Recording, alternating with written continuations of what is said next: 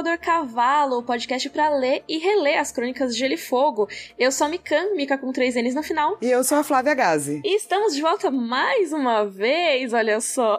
Ó, oh, a gente aparece, esse é o que importa. A gente aparece, pois é. Nossa, cara, é impressionante, né, que a gente falou de saúde no episódio passado e tudo mais, e logo em seguida a Flá teve um baita problema de saúde, tipo, foram uns dias loucos aí, hein? Na verdade, a gente ainda tá no meio dos dias loucos, porque Sim. minha segunda parte do tratamento de canal tá marcada para amanhã. Eu ainda tenho que fazer uma tomografia do meu dente para se certificar do que foi que aconteceu, porque de repente minha boca inchou. Mi, eu não conseguia engolir. Caraca, Foi mano. muito rápido, assim, saca? Uma hora eu tava normal, outra hora eu tava com tanta dor e tava fechando tanto que eu não conseguia engolir, assim. Meu Deus, cara, então, é importante que as pessoas saibam que rolou isso e que, assim, a gente tá gravando agora porque a Fly insistiu muito, porque por mim a gente não gravaria agora.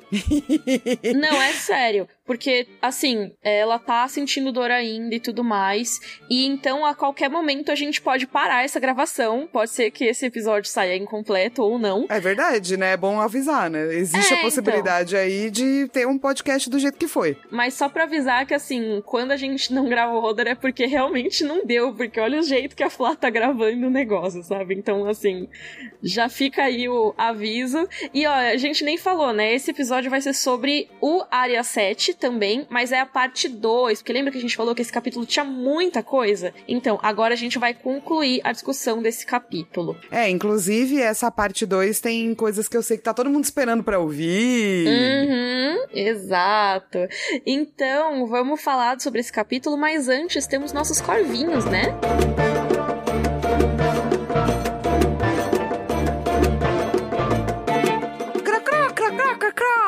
O Matheus mandou um corvinho pra gente, falando, né, que começou a ler, daí de repente ele ficou totalmente curioso, viu todos os vídeos de você e da Carol, acabou lendo tudo que tinha, comprou todos os boxes, tá aí todo louco no mundo de Gelo e Fogo, e ele quer saber as expectativas pra House of Dragons. E aproveitando aí que saiu o trailer, né? Pois é, então saiu esse teaser aí de um minuto e pouco, quando a gente tá gravando esse podcast, a gente tá gravando na terça, que foi o dia que saiu o teaser, e cara, eu fiquei muito animada, eu gostei de ver o Matt Smith de peruca branca, gostei de ver os Velaryon lá e tudo mais, e eu tô bastante curiosa com os rumos que essa série vai tomar, hein? Tem aquela coisa, né, de que a gente não tem todos os livros ainda dessa saga, que é uma coisa que ele comenta, né, no e-mail, mas Game of Thrones começou muito bem, né, gente, a série. É, mas assim, mais ou menos, a gente tem essa parte nos livros, porque o que é, eles vão adaptar no House of the Dragon, por tudo que a gente sabe, os personagens que estão e tudo mais, é a época da Dança dos Dragões que já tem, né, no Fogo e Sangue. E a gente sabe bastante também, né? Exato, é porque assim, vai ter a continuação do Fogo e Sangue, que conta aí o restante da casa Targaryen e tal, só que ele vai ser mais a parte das rebeliões Blackfire, história mais recente, né? E nesse caso a gente já tem bastante material sobre a Dança dos Dragões, então eu não acho que o problema seja a falta de livros. Não, e assim, já a gente sabe que é uma história extensa, porém, por outro lado, a gente também já sabe muitos detalhes. Uhum. E vai ter muito, né, de pomba, vai ter muita teoria, eu adorei a adaptação que eles fizeram dos Velaram especialmente. Sim. Eu acho Matt Smith um ótimo ator. Tem uma pessoa de peso aí também, né, para levar. E a gente vai ver muito dragão batendo em dragão, né, cara? Briga de Pokémon. Pois é, então vai ter muitos dragões. Ó, oh, para quem não tá entendendo nada do que é a Dança dos Dragões e tudo mais, porque não é uma coisa que aparece durante as crônicas de Gelo e Fogo, né? É um evento que aconteceu aí uns 200 anos antes da história que a gente tá cobrindo aqui no podcast. Então a gente às vezes menciona e tal, mas nesses livros agora não tem muita referência. Então, se vocês quiserem saber mais a respeito, tem vários vídeos meus com a Carol sobre a história Targaryen, tem vídeo sobre a Dança dos Dragões especificamente, tem vídeo sobre o Fogo e Sangue também, se eu não me engano.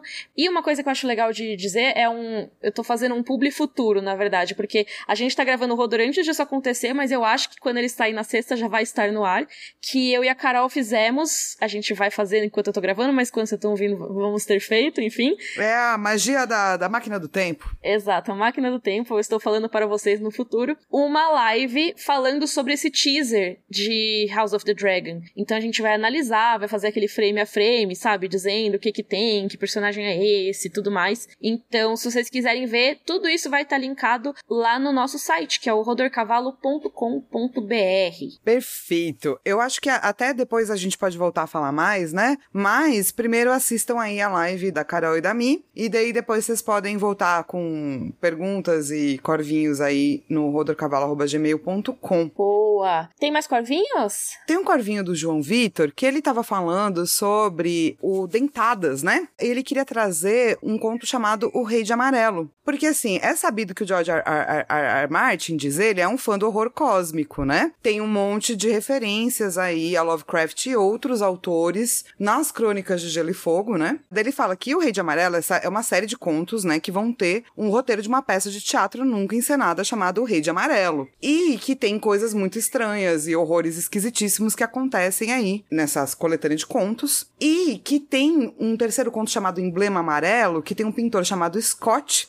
que ele ganha uma tonalidade de amarelo doentio aí nas suas pinturas, que vão se degradando e se tornando relatos e retratos terríveis de decadência e de horror. E uma das coisas que ele vai trazendo é que um dos personagens é bem parecido com o Dentadas. Olha aí, interessante. É interessante, né? Uhum, é, legal, não sabia. E assim, não dá para saber, obviamente, se é ou não, mas com certeza, como o João Vitor falou, tem sim muita coisa de horror cósmico. Inclusive, eu tô aí, uma, uma, um momento vem aí, né, de ler o capítulo do Cutulo, né? Já é carinhosamente chamado capítulo do Cutulo, do sexto livro. Então, eu acho que sim. E uma das coisas que eu acho que as pessoas não conhecem muito é essa coletânea chamada O Rei de Amarelo. Porque ele é um cara que, o, o, Robert Chambers, que não é tão racistão aí que nem o Lovecraft.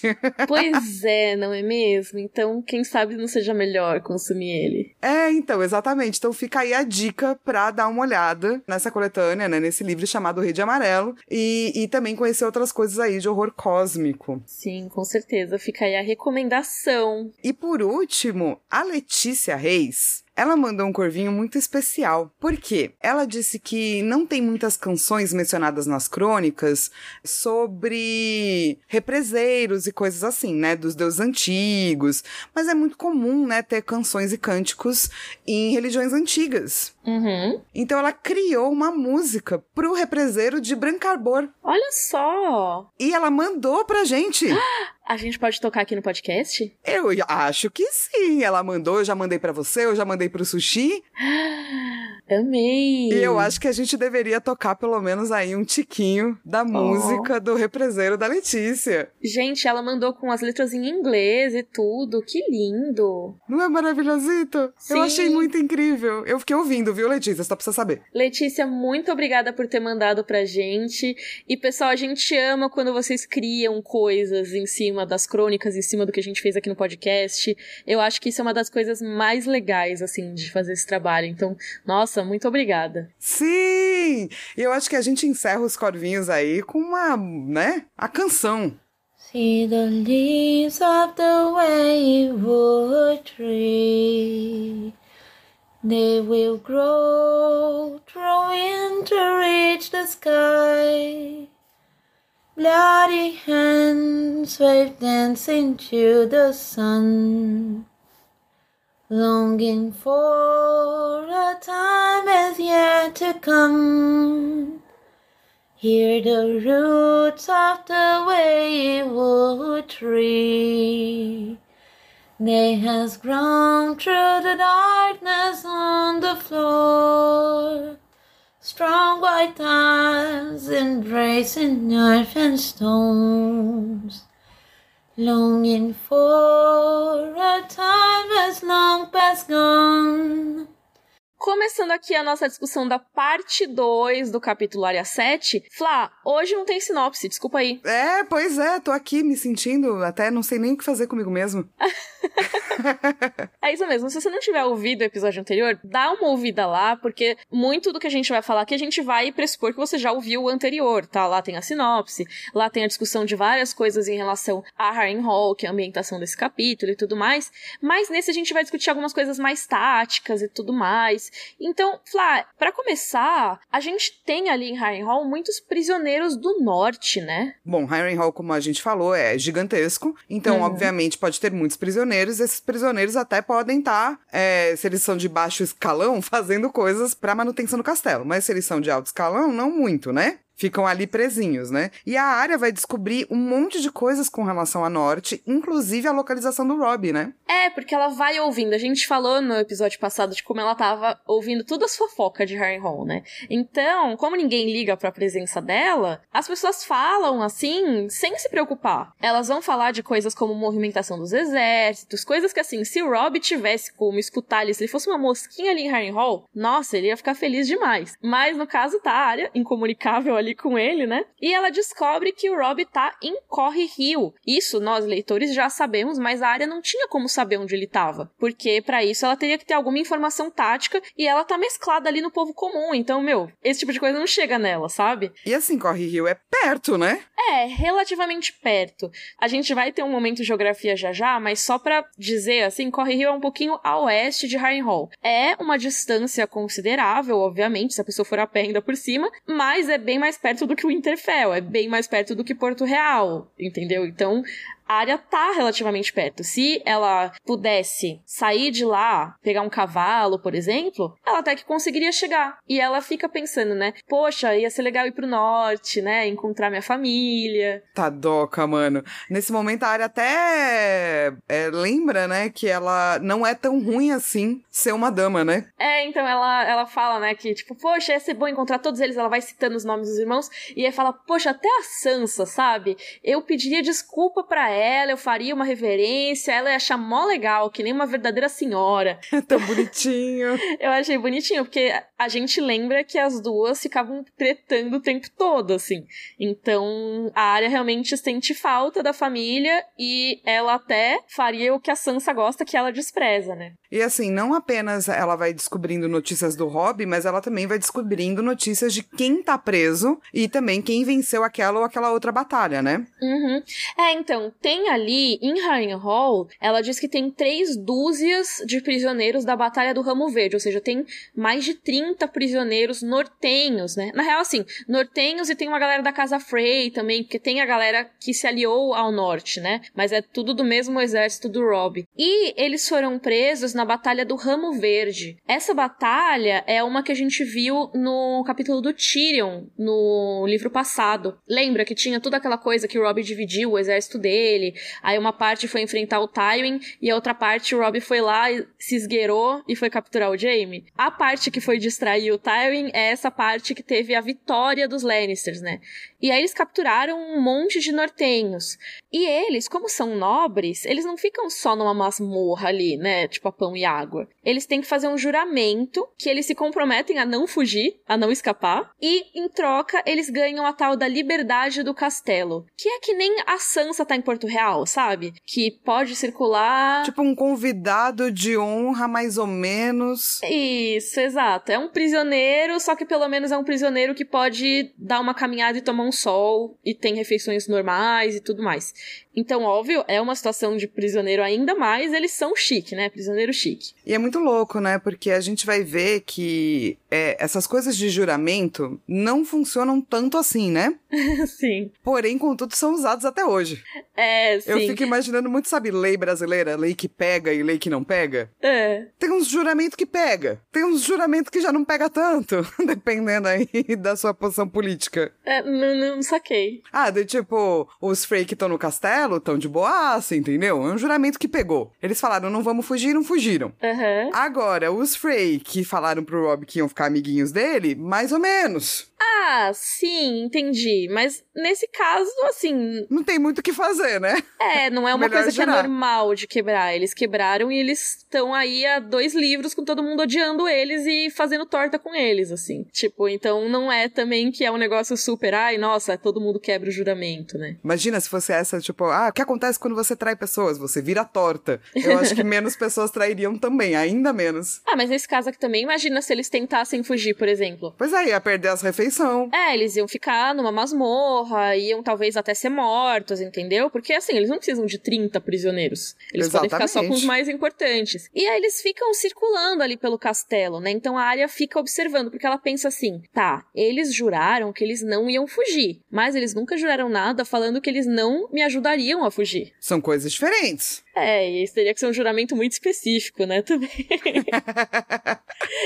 eu, eu, acredito que se ajudassem e fosse descoberto, eles seriam punidos mesmo assim, mas... Claro, claro que sim. Eu é. acho que daí é, tipo, wishful thinking, né? Exato. A área tá, tipo, tentando tirar o melhor de uma situação ruim. E ela observa, né? Tem uns que se exercitam, né? A galera da casa Frey. E aí, olha só, né? A área não sabe o nome de ninguém, porque ela não teria por que saber. Ela não é que nem a Sansa que fica decorando, né? As casas e tudo mais. Então ela até às vezes reconhece uma casa ou outra, mas não tantas. Ela não sabe o nome de todo mundo. Mas a gente sabe. Então eu listei todos os nomes dos prisioneiros que ela menciona, olha só. Vamos lá. Da casa Frey, a gente tem quatro irmãos, que eles se exercitavam todos os dias. E eles são importantes, porque eles todos são filhos do Walder. Tipo, linhagem direta, né? É, exato. Só que eles não são herdeiros, né? Porque ele teve muito filho. Então, assim, basicamente, a gente tem o quarto filho, que é o Jared Frey, o sexto filho, que é o Rostin Frey, o oitavo filho, que é o Danwell Frey, e tem um bastardo, que também é filho bastardo do Walder, né? Que é o Ronald Rivers. Então tem esses quatro irmãos aí. E aí entra um outro costume interessante dos prisioneiros, né? Dessa parte de prisioneiros de guerra em Westeros. Porque era normal você pegar o prisioneiro e aí você não ficava com ele até o final da guerra. Ou você usava ele de refém, né? Que acontece mesmo. Se era alguém importante, né? Isso, porque você fala, ó, oh, tô com seu herdeiro aqui, hein? Se comporta, senão vou matar ele. Tipo um, um Jamie Lannister, né? Você não vai pegar um Jamie Lannister e falar, beleza, bora fazer um leilão aqui. Não, você guarda paga mais ele, pelo né? meu Jaimão. Enfim, agora eu fiquei pensando. Nossa, eu também, maravilhoso, cara. Eu, eu fiquei o, pensando nessa cena, vou ficar pensando até amanhã. Eu vou fazer um leilão. Muito bom. Mas enfim, vamos lá. E aí o que é que acontece com esses prisioneiros menores? Que eles ainda são nobres, então assim, não vão botar eles para trabalhar que nem botaram a área, sabe? Porque a área botaram porque assim, ninguém sabe que ela é nobre e eles estão lá precisando, né, de pessoas para trabalhar, fazer esses trabalhos forçados em Harrenhal. A gente já falou isso no episódio passado. Mas quando você tem nobres que você pode abrir mão deles, o que é muito comum é pedir um resgate. Então, assim, realmente, você vai e fala: Ó, oh, você quer libertar essa pessoa? Paga aí, paga nós. E foi isso que aconteceu com os Frey. Como vocês sabem, a casa Frey é uma casa endinheirada, né? Apesar de eles não terem prestígio, eles têm dinheiros. Porque eles controlam a passagem, né? Isso, eles têm lá uma das únicas passagens, né? Uma das únicas travessias do Rio Tridente. Então eles ficam cobrando pedágio, ficaram ricos, e aí chegaram os irmãos desses aí que estavam presos com marca de ouro e levaram os quatro ali embora. Ou seja, os Frey já foram, né? Mas os coitados dos nortenhos, os pobres dos nortenhos, ninguém pagou resgate para eles, não. Que não tem dinheiro, entendeu? Eu acho que até tem dinheiro, porque, por exemplo, um dos prisioneiros é o Wylis Manderly, que ele é herdeiro do, do Lord Wyman. É, tipo, o cara tem dinheiro. É, então, eu acho que não é nem questão de grana nesse caso. Eu acho que é mais porque os prisioneiros nortenhos, a maioria deles, são prisioneiros importantes. Então, eu acho que mesmo se oferecessem dinheiro, talvez eles não liberassem, sabe? Ah, eu não liberaria o Sir Willis Manderly, não. Não sou boba a esse tanto. Sou boba, mas não tanto. pois é, né? A Casa Manderly é uma casa importante, é uma casa com bastante dinheiro e uma das principais aliadas ali dos Stark, né? Então, realmente. E tem um outro cara que foi preso ali, que ele é um jovem feroz e barbudo com um manto preto de sóis brancos. E como que a gente sabe que é o Sir Wylis Manderly, né? Primeiro que a gente já sabe que ele tinha sido preso, né? E depois que a área descreve ele como o fidalgo gordo que ficava nas cozinhas. E infelizmente todas as descrições da casa Manderly eles ficam falando que os caras são gordos. Então, é isso. É por isso que a gente sabe. É, exato. Meio triste, mas enfim. mas é o que tem para hoje, é né? É o que tem para hoje. E tem esse outro bro, né? Que é um bro que é, descrevem como um jovem feroz e barbudo com um manto preto de sóis brancos.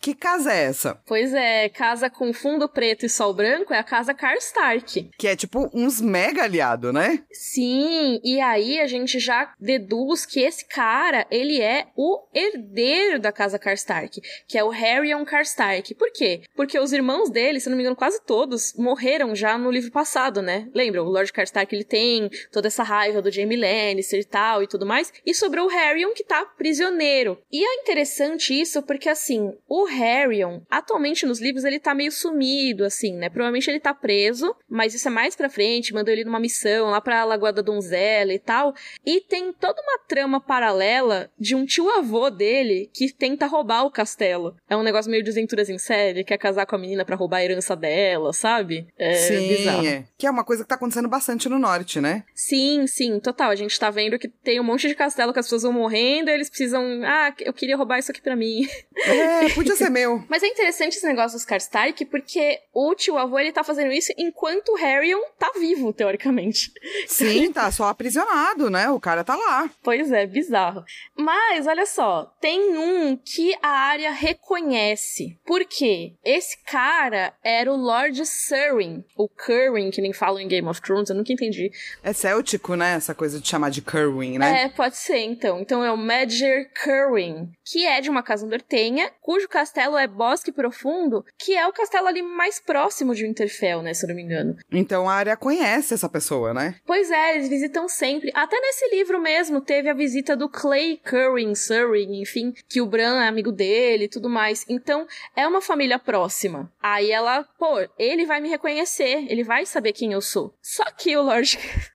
Tadinho, o Lord Curwin, ele morre. Porque Epa! ele já tava todo ferrado. Epa, tadoca. E a área fica triste, né? Tipo, ah, esse cara aí, ele nem soube se cuidar, como é que ele ia cuidar de mim? A área tá tentando achar alguém para ajudar ela, mas não é bem isso que vai acontecer, né? E o legal é que ela mesma vai ajudar os nortenhos, né? Mas a gente já vai ver isso aí nos próximos capítulos. E já que a gente tá falando aí um monte de casas e não sei o que lá, vamos falar do Tywin, porque a gente vai ter que falar de estratégia. E é legal que a área tá ouvindo as fofocas, né? E as fofocas, assim, a galera fala de muita coisa sem saber de nada, né? Então tá meio que assim, vai pra onde? Porque falam, ah, não, então ele vai pra Corre Rio atacar o Rob. Ou então, ah, ele vai pra Jardim de Cima, tipo, que seria da casa Tyrell, porque eles são aliados do Renly, porque ninguém esperaria. tipo, Sei lá. É, é muito esquisito, né? Do tipo, ele vai pra Jardim de cima, mas beleza. É, porque ele ia ter que dar mó rolê pra chegar lá, sendo que tem Porto Real, que é outra das possibilidades, e no fim é o que ele vai acabar fazendo, né?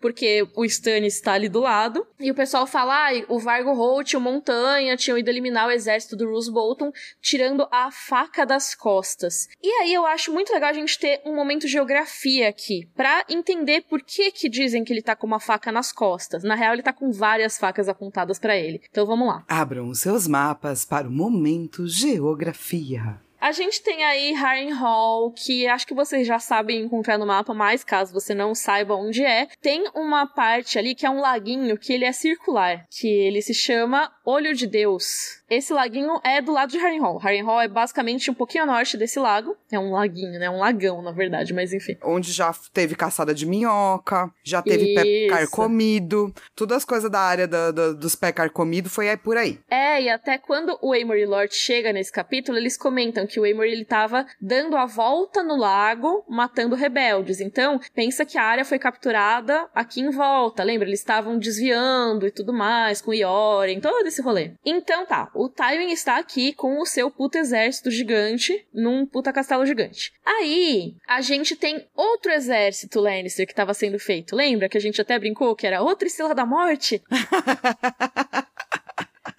Uma nova estrela da morte. Que fica ali no Dente Dourado. Dente Dourado é quase que diretamente a oeste ali de Harrenhal, indo quase em direção ali a Lannisporto e tudo mais, a Rochedo Casterly. É uma passagem montanhosa que é onde estão fazendo esse outro exército Lannister, mas é um exército que não tá pronto ainda, porque é só gente novinha, e eles estão treinando e ainda não, não tá adequado. É um exército do futuro, né? Não é um exército de agora. É, ele não pode contar com esse exército agora, só se for para fazer volume, mas assim, não vai ajudar muito. Só que tem uma galera que também tá oeste, certo? Pois é, então, se a gente for, tipo, pensar em oeste mais próximo até do que o Dente Dourado, a gente tem Corre Rio, que é onde Rob tá. Corre Rio tá aí, você vai ver que ao norte ali de Harrenhal tem um monte de rio, né? Que é os encontros de vários rios pra dar no Rio Tridente, que é esse rio super importante. Corre Rio tá ali a oeste no encontro de dois desses afluentes que viram o ramo vermelho. E aí o Rob tá lá. E como esse exército do Dente Dourado ainda não tá maduro o suficiente, ele não é uma ameaça tão grande pro Rob agora. Então o Rob não tem que se preocupar de estar pinçado entre os dois, por enquanto, né? Aí você pensa, bom, então Oeste não faz sentido o timing agora, né? É assim, ele poderia ir atrás, mas não tem muito porquê, assim, né? É, tipo, ele poderia pra atacar o Rob, só que o Rob tá lá dentro de Corre Rio, e Corre Rio é mó difícil de você fazer um cerco, porque ele tem três saídas, então, assim, bom rolê. Exato, não tem, não tem porquê. O que, que ele ganhar, né, indo pra lá? Aí, pro norte, você tem o Roose Bolton ocupando a Val Ruby. A Val Ruby é lá naqueles capítulos da Arya e da Sansa, lá no primeiro livro, que teve toda aquela treta com o Maika, que a Arya tava brincando de espada, o Joffrey foi lá ser cuzão, lembra? Aquilo... Muito tempo atrás. Isso, parece que foi uma eternidade atrás. Aquilo era nessa tal da Val Ruby, que fica no Rio Tridente. E para você achar onde é isso, pensa onde tá a Estrada do Rei, que é essa estrada de norte a sul, onde ela cruza o rio, a Val Ruby é mais ou menos ali perto. Então você tem o exército do Rose Bolton por aquela região que ferra muito o Tywin, porque se ele quiser cruzar o rio Tridente pro norte, ele não tem muito como, sabe? Tem, a não ser que ele resolva enfrentar o exército do Rose Bolton, que tá numa posição melhor do que a dele. Isso, só que aí, se ele for tentar subir lá, ele pode ser pego pela retaguarda pelo Rob. Exatamente. Ele vai sair de Harrenhal, ele tá indo ali pro norte, o Rob pode receber alguma informação antes, ele vai ter os batedores dele e tudo mais, eles podem sair correndo e ou pegar a retaguarda do Tywin enquanto ele tá enfrentando o Roose Bolton, ou depois que o Tywin enfrentar o Roose Bolton e se vencer eventualmente, ele vai estar tá todo ferrado, cansado, e aí chega o Rob com exército novinho, de boa, e ataca ele também. Então não é uma situação legal pro Tywin. É, e isso é uma coisa meio norte, mas também meio pro leste, assim, né? Isso, um tiquinho assim pro leste, né? Quase bem em cima, assim, no mapa. Então não existe nem muita possibilidade do Tywin, por exemplo, inventar, não, eu vou invadir o norte, sabe? Porque ele teria que passar, muito provavelmente, pelo exército do Roose Bolton. E aí depois ainda teria que ver de atravessar de outra maneira e tal. Então, assim, se ele for enfrentar os Bolton, o Rob pega ele. Se ele for enfrentar o Rob, o Roose pega ele, porque é o mesmo esquema da retaguarda, mesma coisa. Então ele não vai nem para oeste e nem para o norte. E aí a gente tem as outras partes, porque o que tá pegando, o que tá meio desesperador é Porto Real, que fica um pouco ao sul ali de Harrenhal, né? Praticamente logo ao sul de Harrenhal. Se ele fosse fazer aquele esquema do jardim de cima também, que o pessoal falou que ele ia fazer, primeiro que ele ia ter que viajar pra caramba, porque assim, dá um zoom out no seu mapa inclusive, você vai ver que Harrenhal tá aqui, o jardim de cima ele tá quase lá no final do mapa de Westeros pro sul, assim, ele tá tipo, tá muito longe. Eu acho que é o mais sem noção, né? Essa é a fofoca mais sem noção. Até interessante porque ele estaria um pouco livre para ir, vamos dizer assim. Porque o Stannis ainda não pegou Porto Real, né? E ele só teria que atravessar o rio Água Negra, se eu não me engano, e descer ali feliz pra Jardim de Cima. Só que, nesse meio do caminho, ele vai demorar 400 anos. A gente tem o Stannis e o Renly que estão ali pra esses lados. O Renly, a gente vai ver ele no próximo capítulo da Catelyn e tal. Ele tá indo ali nas Terras da Tempestade, se não me engano, e tal. Então, o Tywin estaria passando perto. É, e quer queira, quer não, em termos de grana, né? Jardim de Cima tem muito dinheiro. Então, eles teriam muito exército, muita possibilidade de se defender. Os caras não estão ali de, só de boaça, né? Não, e mesmo que ele encontrasse o exército no meio do caminho, o exército do Renly é um negócio absurdo de grande. E tem aí a outra coisa que é, se ele sai de Harrenhal e ele não vai defender Porto Real, o Stannis vai ver Porto Real lá facinha, facinha. Exato, porque afinal o maior exército está com o Tywin, né? Não tem exército dos Lannisters em Porto Real, porque ele só tem a guarda da cidade. É tipo como se a gente, sei lá, atacassem o Brasil e colocassem a guarda municipal de São Paulo para defender. Tipo, tá, legal. Legal, assim. valeu. é, assim, muito bom, mas acho que falta aí um pouco, né? Então não é a situação ideal, com certeza. E aí, assim, meu, todo mundo tava achando que o Stannis ia direto para Porto Real. Se fosse esse o caso, o Tywin teria que sair de Harrenhal correndo para ir para lá para defender. Mas o Stannis, ele foi nada a ver, vamos dizer assim, e ele foi enfrentar o Renly. A gente já vai saber mais sobre isso. Então, assim, Porto Real por enquanto tá sussa. Mais ou menos sussa, porque vai ter revoltas populares. Mas assim, pro Tywin tá meio sussa. Mas se essa galera se falasse, né? Não É. só se brigasse, tava todo mundo indo pra Porto Real. Todo mundo não, né? Tava o Stannis indo pra Porto Real, certamente. É, e às vezes até com o Ray junto e eles tretavam depois, sabe? Mas- Exatamente. Mas não, ninguém se fala, tanto que quando a Cersei e o Tyrion souberam, eles ficaram super felizes dando risada, porque assim, meu, que isso, sabe? Nossos inimigos estão brigando. E aí assim, dito isso, como o Stannis não tá indo pra Porto Real agora, o Tywin pode ficar só esperando e ir pra Porto Real depois? Mais ou menos. Porque, assim, tropas, né, nesse contexto de Westeros, meu, é muito difícil. Você tem que alimentar dezenas de milhares de pessoas. E a galera vai ficando cansada, vai ficando de saco cheio, vai ficando puta. começa a ter briga.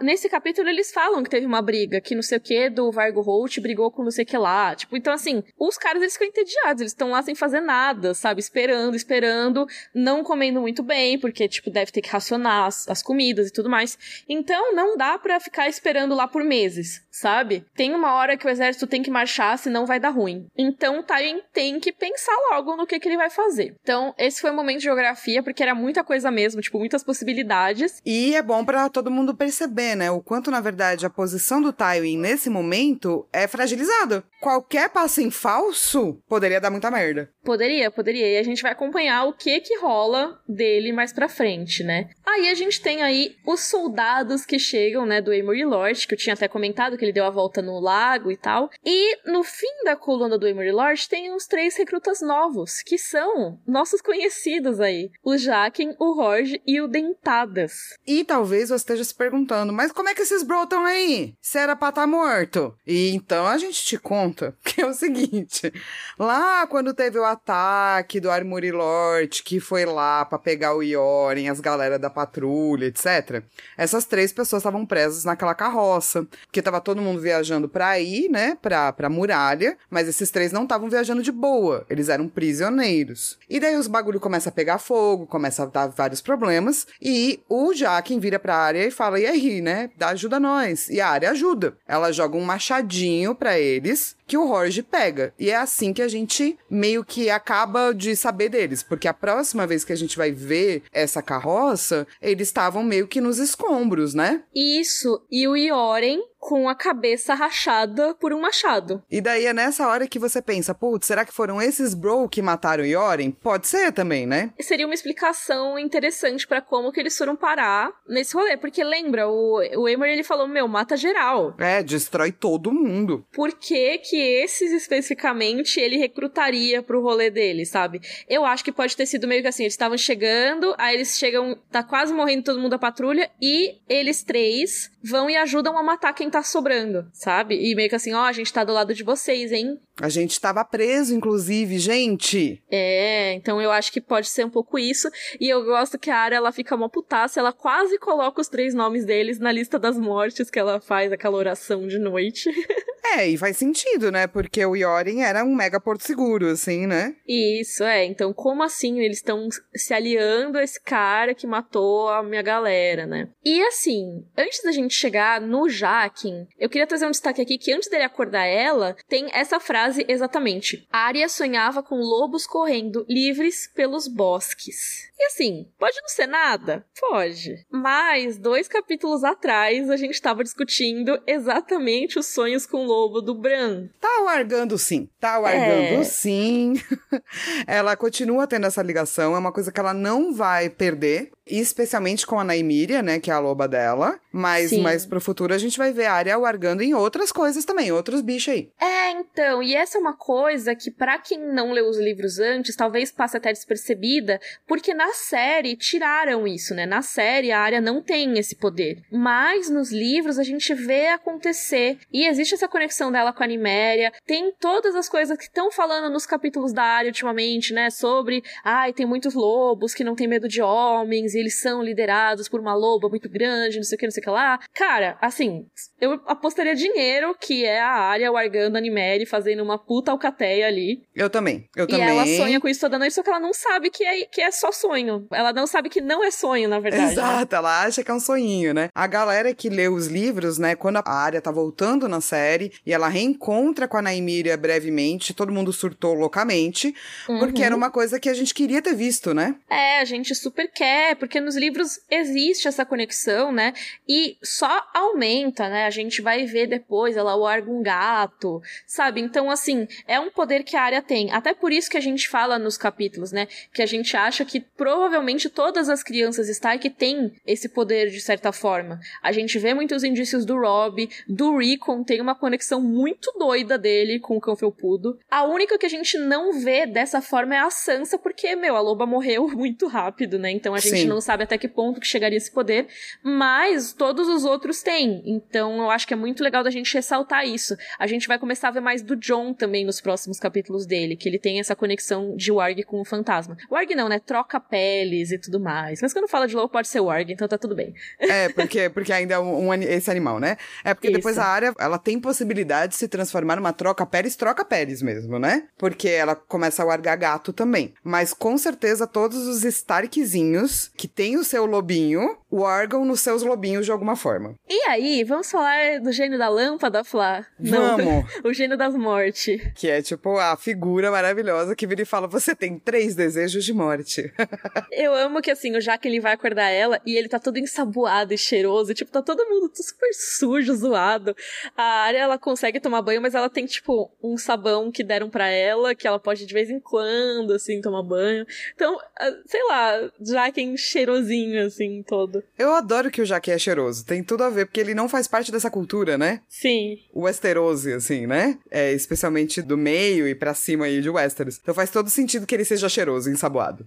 Sim, com certeza. E ele fala assim, eu vou até ler a fala que tem, só pra gente depois especular em cima disso, né? Que é: O Deus Vermelho tem suas obrigações, querida menina, e só a morte pode pagar pela vida. Esta menina roubou três que eram dele. Esta menina deve dar três para o lugar das que roubou. Diga os nomes e um homem fará o resto. Vamos quebrar isso aqui, vamos falar um pouquinho por vez. Então vamos lá. Primeiro que ela salvou três pessoas, o Jaquen, o Jorge e o Dentadas, que estavam mortos praticamente, certo? É, se ela não fizesse nada, o fogo ia matar os três, né? A fumaça, enfim. Então, existem aí três vidas que ela acabou ajudando a conceder que o Deus Vermelho não tem mais. Primeiro que isso é um baita paralelo com outras histórias, mas a gente já vai falar disso. Só que, já que você falou do Deus Vermelho, vamos lá, né? Por que o Deus Vermelho? Porque, tipo, a partir da moeda que o Jaquen vai dar pra área e tudo mais, ela vai para Bravos e lá tem a Casa do Preto e Branco. E a gente vê que lá eles idolatram o tal Deus de muitas faces, que é nada mais do que a morte. E lá no templo você tem meio que, ah, cada religião tem o seu deus da morte, né? tem a sua face da morte, então a gente idolatra todas elas, por isso que é de muitas faces. Aí, uma dessas faces é o deus vermelho. Só que é um pouco estranho, né, o Jaquen citar, assim, direto o deus vermelho. Eu não sei se é uma coisa... Ah, e o George R. R. Martin ainda não tinha desenvolvido o deus de muitas faces, então o Jaquen seria, a princípio, só um seguidor do deus vermelho. Ou se é um negócio que talvez dê pra gente até pensar numa forma retroativa, que, tipo, talvez ele até não tenha inventado, mas aí depois inventou, e agora manteve em outras edições porque seriam mortes por fogo e o Deus Vermelho é muito relacionado ao fogo. É, porque assim, se a gente tá dizendo que todos os deuses que matam ou que reveram a morte ou que têm alguma coisa a ver com a morte fazem parte dos deuses de muitas faces, o Deus Vermelho é um desses deuses, né? Porque ele. Sim, tem estátua dele na casa é, do preto e branco. Exato. E ele, inclusive, ele é uma dessas facetas do, dessa morte mais agressiva ainda, né? Que é do tipo, existe uma sombra e existem uma morte muito horrível, existe uma morte boa. Então, existem, obviamente, religiões que vão tratar a morte como algo normal, acontece, e tem religiões que vão até dizer que certas mortes são melhores do que as outras. E eu acho que o Deus Vermelho entra nessa categoria de um Deus que falam muito dele para falar de morte. Então, eu acho que entre todos os tipos de, sei lá, pessoas que devem ter na casa do preto e do branco, sacou? a pessoa que vai a campo campo matar talvez tenha bastante a ver com deuses como Deus Vermelho, assim. Eu não sei, eu não tô muito convencida ainda. Porque quando chega na casa do preto e branco, você, não, você nunca vê direito, né? Real, assim. Eu queria mais, entendeu?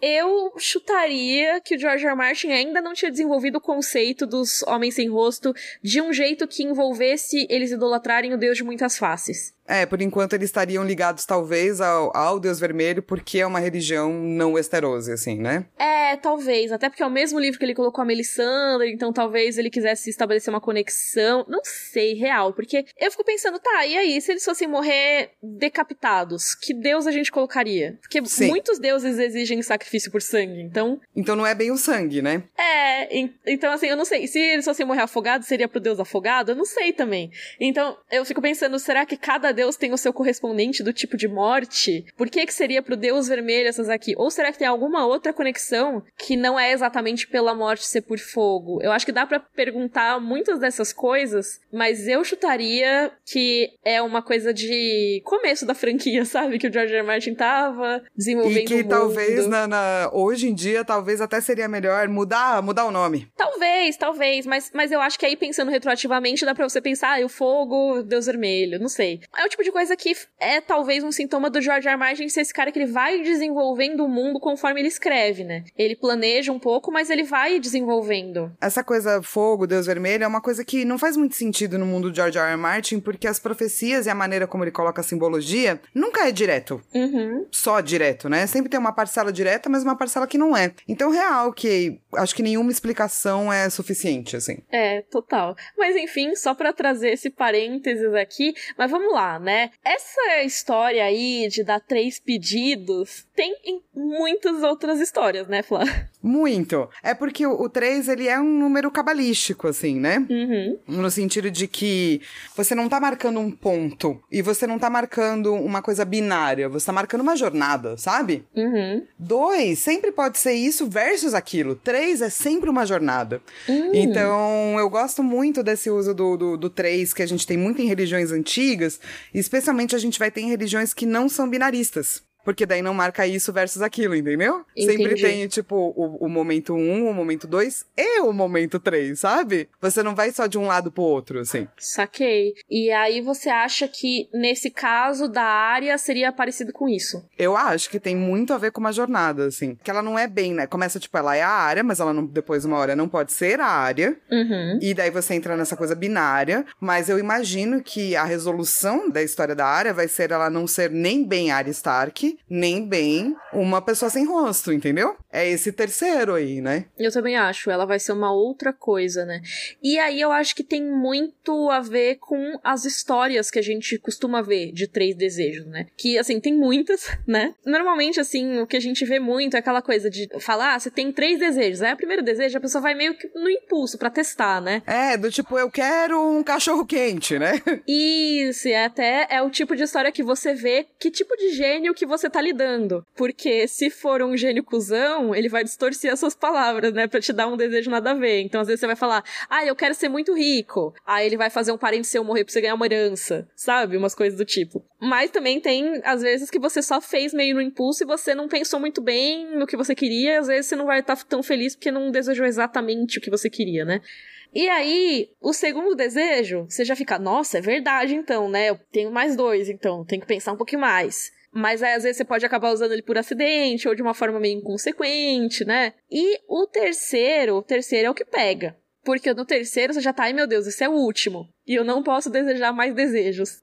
tipo, às vezes dá, dá, dá pra trapacear, né? A área faz isso, mais ou menos. A gente vai ver depois. E eu acho que o terceiro é onde você para pra. Tipo, se eu não fizer esse direito agora, joguei fora aí os meus três desejos, né? Uhum. Então, o último é aquele que tem o, o maior peso. E também, caso você tenha feito merda no primeiro e no segundo, é quando você vai tentar consertar suas merdas também. Sim, é, é isso. E eu acho que no caso da área é um pouco parecido com isso, né? Você vai ver que ela usa dois no impulso. O primeiro, que é nesse capítulo, é o Chiswick, que é um cara do rolê do Montanha, da gangue do Montanha, e tem toda a história do porquê que ela escolheu e tudo mais, mas a gente não vai reproduzir aqui, porque assim. É horrível, gente. É, é uma descrição muito descritiva de uma coisa horrível, de um estupro, e tipo, e assim, a gente não, não quer descrever se não for necessário, nesse caso não é necessário. Então, só saibam que o Chiswick estava contando essa história de um estupro horroroso que o Montanha cometeu, e a área ficou revoltada porque ele estava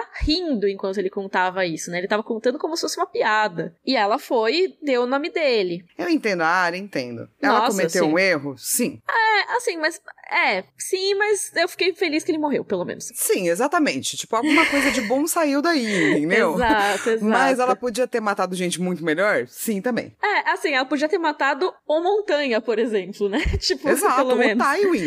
É, é, exato. E aí o Tywin é um negócio que ela fica pensando depois, porque assim, ela escolhe o Chiswick. E aí, depois, ela usa o segundo pedido de forma bem inconsequente também, que a gente vai ver mais pra frente, porque o Easy, né, que é o chefe dela lá, ele bateu nela.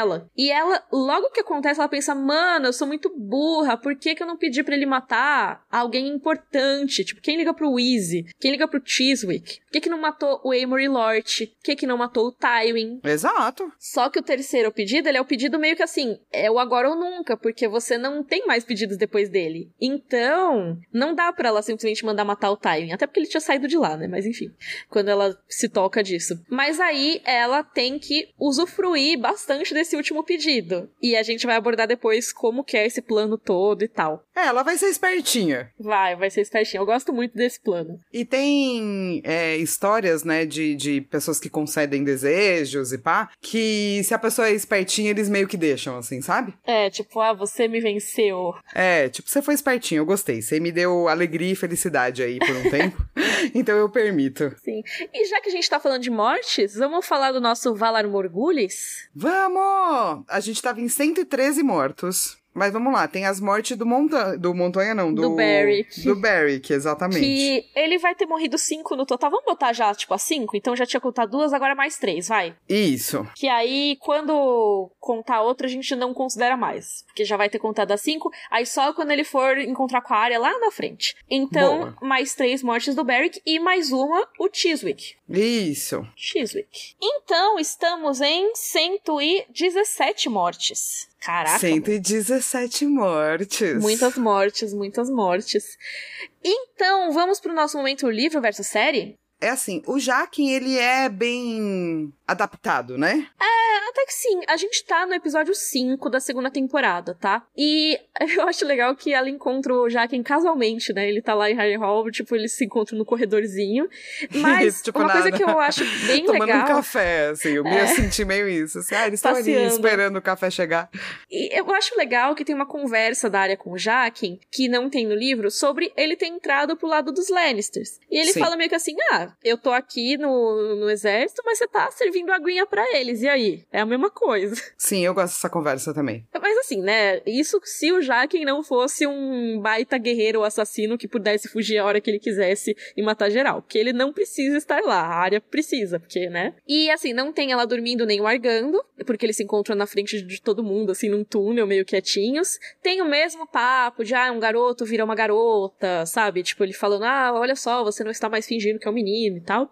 E tem uma explicação mais clara de como é esse esquema das mortes, sabe? Eles deixam mais didático na série. O que faz sentido também, né? É, sim, eu acho que sim. Tipo, ah, você me salvou, então sua morte pode pagar pela vida, e não sei o que, não sei o que lá, que é o mesmo vapo da Miri Masdur, tudo mais. E aí, uma diferença bem grande nesse caso é que a pessoa que a área aponta para morrer não é o Chiswick, é o Cócegas, que é aquele torturador do Montanha. Então é outro cara da gangue do Montanha. É, mesmo porque no livro, é, na série não vai ter todo o papo do Chiswick, né? É, não tem. Então, eu, eu acho interessante porque, assim, primeiro que são personagens que não são, assim, oh meu Deus, os personagens mais relevantes. Então, eu não acho que tenha problema trocar um pelo outro. E o Cócegas, a gente vê ele muito mais na série, porque tem a, a visão das torturas e tal, e o Chiswick não, não ganha, né, destaque. Nem sei se o personagem em si tá lá aparecendo. Eu acho que o Poliver aparece e tal, mas eu não lembro se o Chiswick chega a aparecer. Então, eu acho que o Cócegas, tudo bem ser ele aqui. Mesmo porque a morte é igual, né? É, é a mesma morte morte, é, ele cai também, aí fica parecendo um acidente. Só que é engraçado, porque ele tá. tem um acidente e aí tá todo mundo olhando e a, só a área vê que tá tipo o Jaquem lá comendo um negócio, piscando pra ela. tipo, nossa, galera, vocês estão reparando nas coisas? Mas, ó, chegamos ao fim desse capítulo, vamos só fazer o nosso momento Joffrey. Bring me his head. Puta, cara, olha, em lendo o capítulo, é, é, tudo muito horrível, mas a descrição do, do estupro é. Não tem como, sabe? É, eu, eu, eu até fiquei em dúvida se eu leria esse capítulo na Twitch ou não, sabe? É, é, talvez até pulando essa parte, né? Porque é uma descrição muito violenta, cara. É tipo. É muito pesado. E eu, eu não quero ler em voz alta, sabe? Sim, nossa, tipo, ler lendo normal, tipo, na cabeça já é desconfortável pra caramba. Então, assim, eu super entendo. É, eu acho que o meu momento de off é o mesmo. É, pois é. É muito difícil, gente. É, é complicado, né? É só para mostrar que o Montanha é realmente um monstro. Assim, a gente fala, ah, não tem personagens preto e branco, não sei o que. Tem, tem. O Montanha é um personagem completamente monstruoso, tá? Tipo, pode ser que ele tenha justificativa de, tipo, ter batido a cabeça quando era mais novo, que falam, ah, ele tinha muita dor de cabeça e não sei o que, não sei o que lá. Pode. Mas isso não faz dele uma pessoa menos vil, tá ligado? É que assim, não tem, acho que, no grande escalão, né? Quando você entra na, na, no, uhum. no escalão médio, assim, tem uma galera muito horrível, sim, né? Com certeza. Acho que o Montanha é um dos principais exemplos. Mas vamos falar de coisa boa. Vamos falar do momento Dracarys. Dracarys.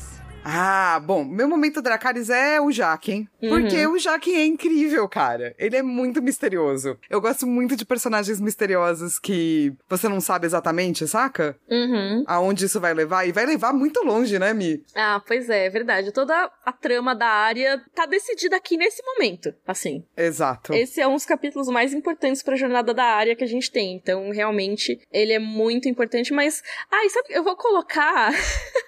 de momento Dracarys, apesar de eu achar que já quem é a coisa mais legal do capítulo mesmo, eu vou colocar as fofocas. A área ouvindo as Porque fofocas. Porque são ótimas!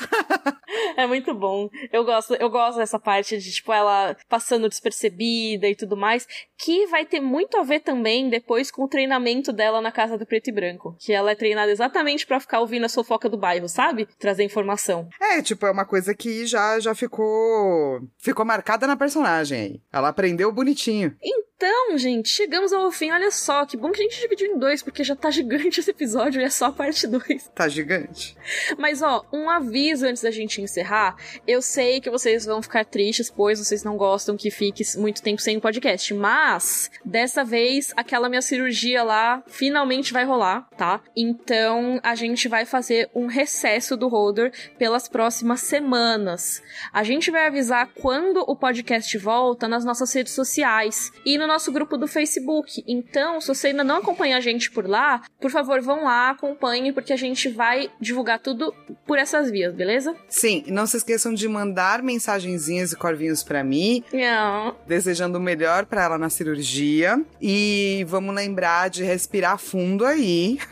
a gente vai continuar com o Rodor depois, daí vai ter live, vai vir a série, tem os capítulos sendo lendos no Twitch, na Twitch. Eu e a Mia, a gente quer fazer mais live de teorias. Sim! Nossa, a gente quer muito fazer o resto do iceberg de teorias que a gente fez. Vai ter muito conteúdo do mundo de gelo e fogo. A gente só precisa se cuidar um tiquito, né? Isso, exato. E nossa, finalmente vai rolar essa cirurgia. Por favor, me desejem muita sorte. E a gente se vê em breve aí. O próximo capítulo, que vai ser depois do recesso, vocês vão ter bastante tempo para ler, é o Catlin 3 de A Fúria dos Reis. Então já podem começar a leitura aí felizes. Treta, treta. Treta, treta. Eu amo esse capítulo. eu, eu tô também. doida pra gente discutir ele. Vai ser ótimo. Voltar logo do recesso pra discutir ele logo.